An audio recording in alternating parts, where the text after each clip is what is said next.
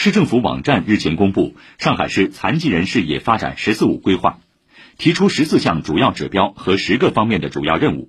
明确对标最高标准、最好水平，到二零二五年基本达到与社会主义现代化国际大都市建设相匹配的残疾人事业发展水平。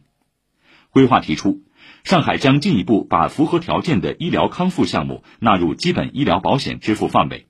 试点开展无法互相照料的老年人与其成年残疾子女等老养残家庭共同入住公益性福利机构，新增两千张重残养护床位，努力实现对十八周岁以上不满六十周岁的重残无业人员，特别是重度精神和智力残疾人应养尽养，